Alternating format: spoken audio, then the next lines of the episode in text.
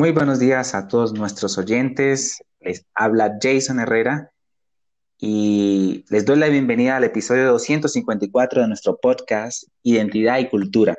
Como siempre me acompaña mi compañero Mateo Talora. ¿Cómo estás, Mateo? Muy bien, Jason. Y ustedes también, nuestros queridos oyentes. Eh, hoy aquí es de Camarra Cesar con un calor impresionante. Venimos a traerles tema muy interesante y espero que les guste mucho. Y así como para entrar en, materia, ¿cuál es el tema que vamos a tratar hoy, eh, querido compañero Jason?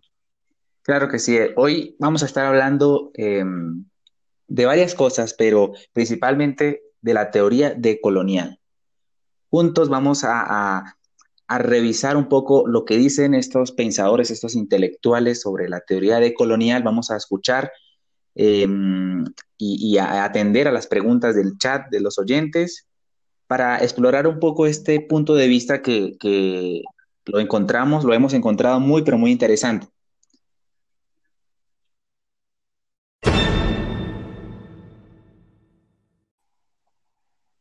Bueno, como veníamos hablando, eh, queremos mostrarles un poco mejor de qué trata esta teoría colonial. Y para entenderlo mucho mejor, eh, hay tres conceptos que son claves para que esta teoría sea un poco más fácil de comprender. Eh, estos conceptos son la colonialidad, el colonialismo y la modernidad. Entonces, vamos a entrar un poco en profundidad de cada uno de estos tres términos para así poder eh, ir entendiendo un poco mejor cómo definir esta teoría.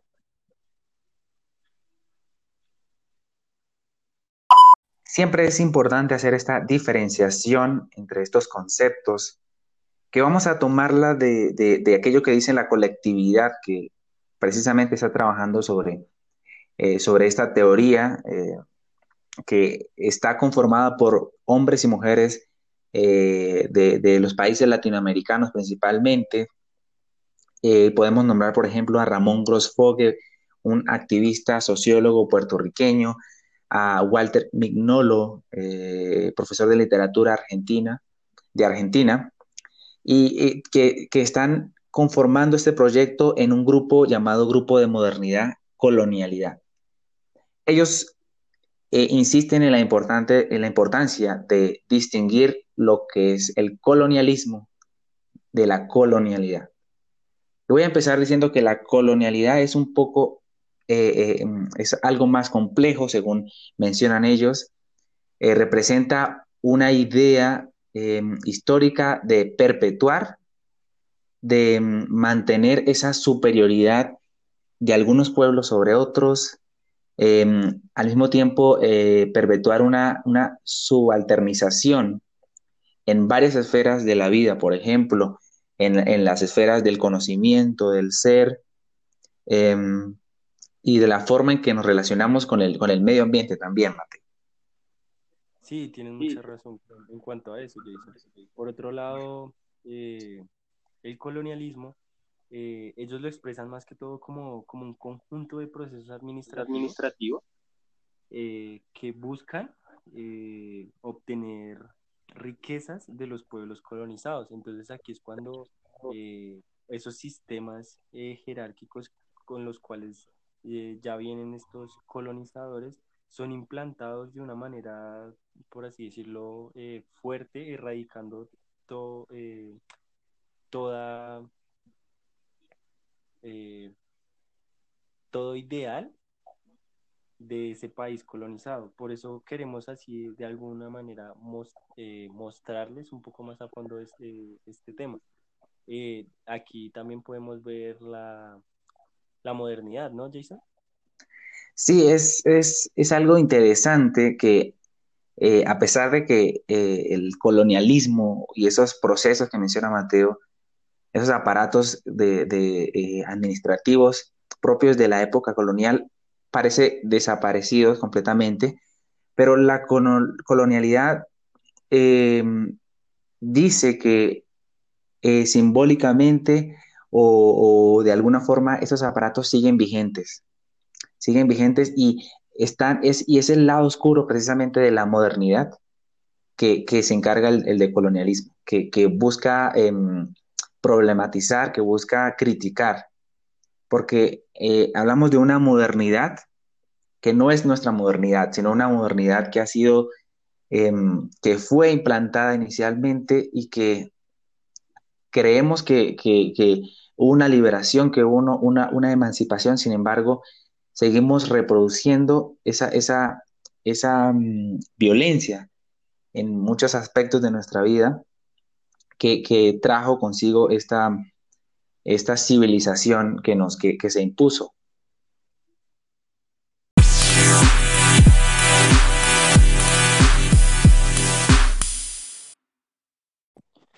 Muy bien, compañero. Ya abordado estos tres términos, eh, podemos definir a la inflexión de colonial como esa constante lucha eh, externa contra las superioridades o las jerarquías occidentales que, que se impregnan en nuestra cultura latinoamericana y que se han venido, eh, eh, desarrollando, durante, el Entonces queremos, o sea, se quiere que sea como una refundación de la civilización más justa e igualitaria para todos. Esta lucha contra la superioridad del conocimiento busca que, que no veamos ese conocimiento occidental como el único, e irrefutable eh, poder absoluto, como, como lo han hecho eh, ver nuestros, nuestros colonizadores eh, sino que nosotros también podamos tener, esa, eh, esas habilidades para, para poder refutar y poder decir que aquí en, no sé, de algún modo en nuestro continente, en Latinoamericana, también hay muchas teorías que se pueden inculcar hacia otras personas y que nosotros también tenemos esas capacidades para poder desarrollar múltiples conocimientos. Entonces, por eso queremos dejar de un lado esa, esa con la que nos ven eh, los occidentales y no solo a nosotros, sino eh, a todo el mundo.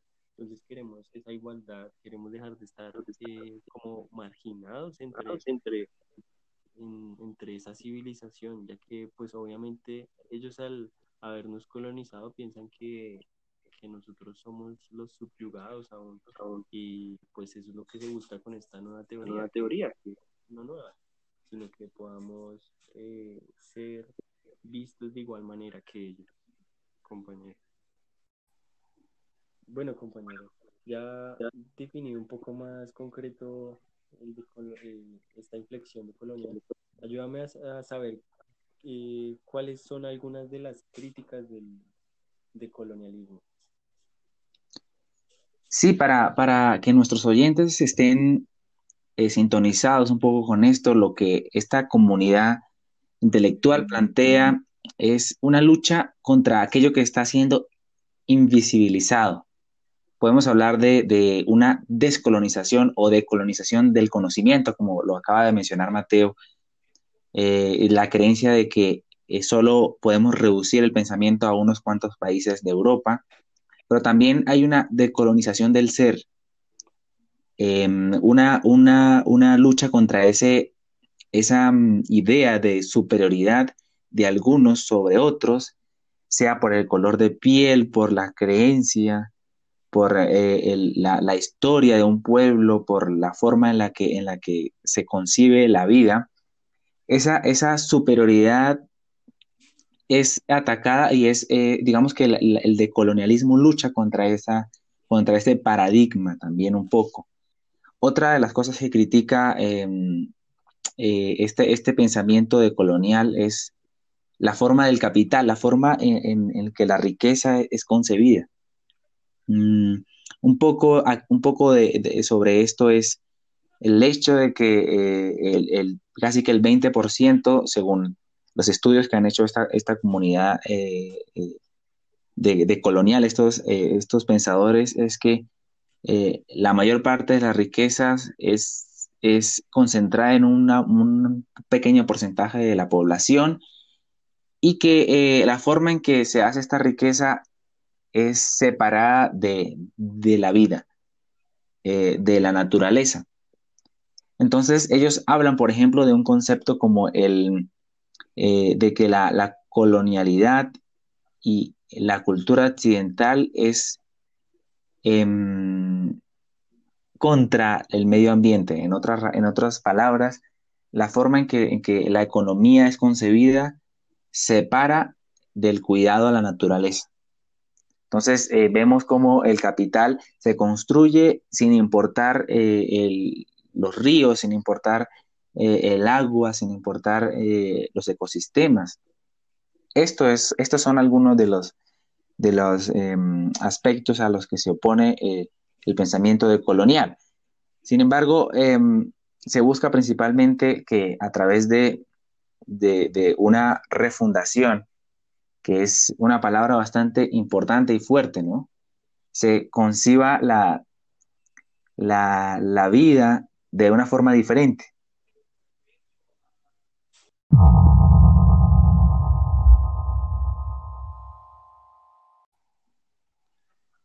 Bueno, Jason, ya definí un poco más eh, nuestro tema de hoy. Me gustaría saber qué están opinando nuestros oyentes en redes sociales. ¿Podrías darme alguna de las preguntas o de las dudas que tengan nuestros oyentes? Veo aquí una muy interesante de Eduardo Pineda. Dice, ¿deberíamos basar los currículos educativos en una epistemología indígena? ¿Qué opinas de ese cuestionamiento? Bueno, muy interesante la pregunta. La pregunta.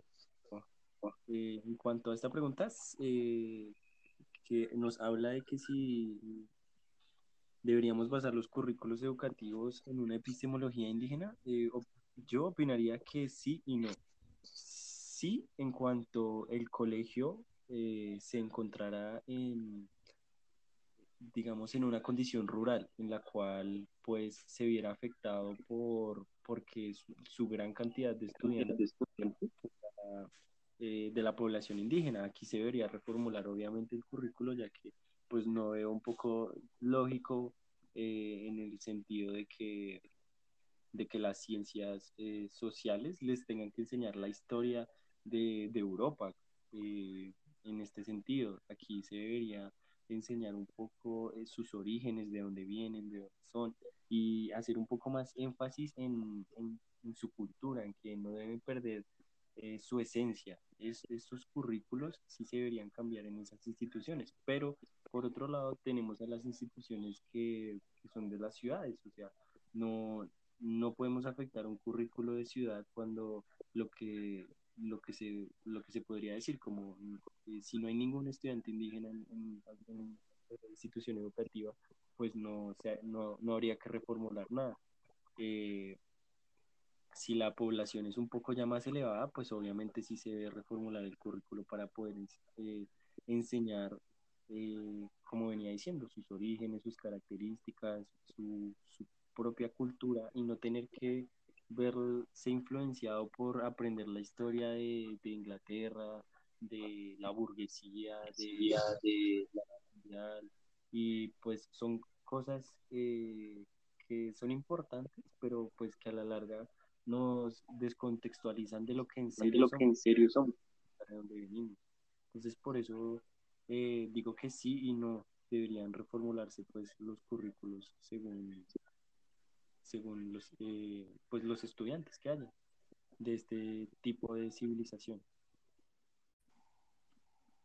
Gracias, señor Porros, por eh, esa maravillosa pregunta. Ah, ayudado un poco más a explicarle a nuestros oyentes, un poco mejor eh, esta decolonialización, por así decirlo. Eh, bueno, eh, continuando con esto, no sé si tengas algo más que agregar. No, agradecerles principalmente a nuestros oyentes por acompañarnos esta mañana. considero que este tema de la decolonización de la teoría de colonial em, va a ir creciendo poco a poco, lo ha hecho en los últimos años y debería, deberíamos considerar y tener en cuenta, ¿no? Ser conscientes de este trabajo eh, conceptual, eh, principalmente hasta el momento, pero que, que presenta em, de forma ordenada un nuevo paradigma, ¿no? Un paradigma otro que busca eh, eh, como objetivo final una, una civilización un poco más justa. Muchas gracias por tu colaboración, Eduardo. Bueno, por acá nos escribe Armando Porros con la siguiente pregunta. ¿Cómo luchar contra la colonialidad en medio de tanta división? Esa, es una muy buena pregunta. Em, y el sociólogo Ramón Grosfogue dice que a pesar de que em, estos subgrupos que ven eh, la violencia del paradigma occidental en muchos aspectos de la vida, eh, buscan luchar contra ellos, ¿cierto? Y, Ramón dice que debe haber una, una construcción de coaliciones, a pesar de las divisiones que puedan tener los ambientalistas eh, con respecto a movimientos em, contrarracistas, etcétera, debe construirse eh, de alguna forma unas coaliciones que, se traduzcan en, políticas, en, postulamientos que, lleven a la acción, a pesar de que eh, de que, de que no haya una pureza, digamos, en, la unidad de este pensamiento eh, decolonial. Todos estos grupos buscan eh, un cambio, buscan una reivindicación, buscan una, la prevalencia de los derechos de, la mayoría. Sin embargo, aunque haya pequeñas diferencias, em, debería superarse esto y traducirse en coaliciones, en uniones que vayan en contra de un enemigo común. Sí, como decía nuestro compañero eh, Jason, eh, esta teoría nos, nos ha ayudado un poco más a reflexionar sobre este nuevo cambio generacional que estamos viviendo y nos ha dado un tema de qué hablar para, para poder compartir un momento ameno con ustedes oyentes y y espectadores. Esperemos que haya servido de, no sé, de, mucha, pero esperemos que haya sido mucha ayuda para ustedes, queridos oyentes, esta nueva teoría. Y muchas gracias por su participación. esperamos que tengan un buen fin de semana. Hasta luego. Muchas gracias, Mateo, eh, y nos veremos en un próximo episodio. Estuvimos acá, Mateo Otárora, Jason Herrera, en Identidad y Cultura.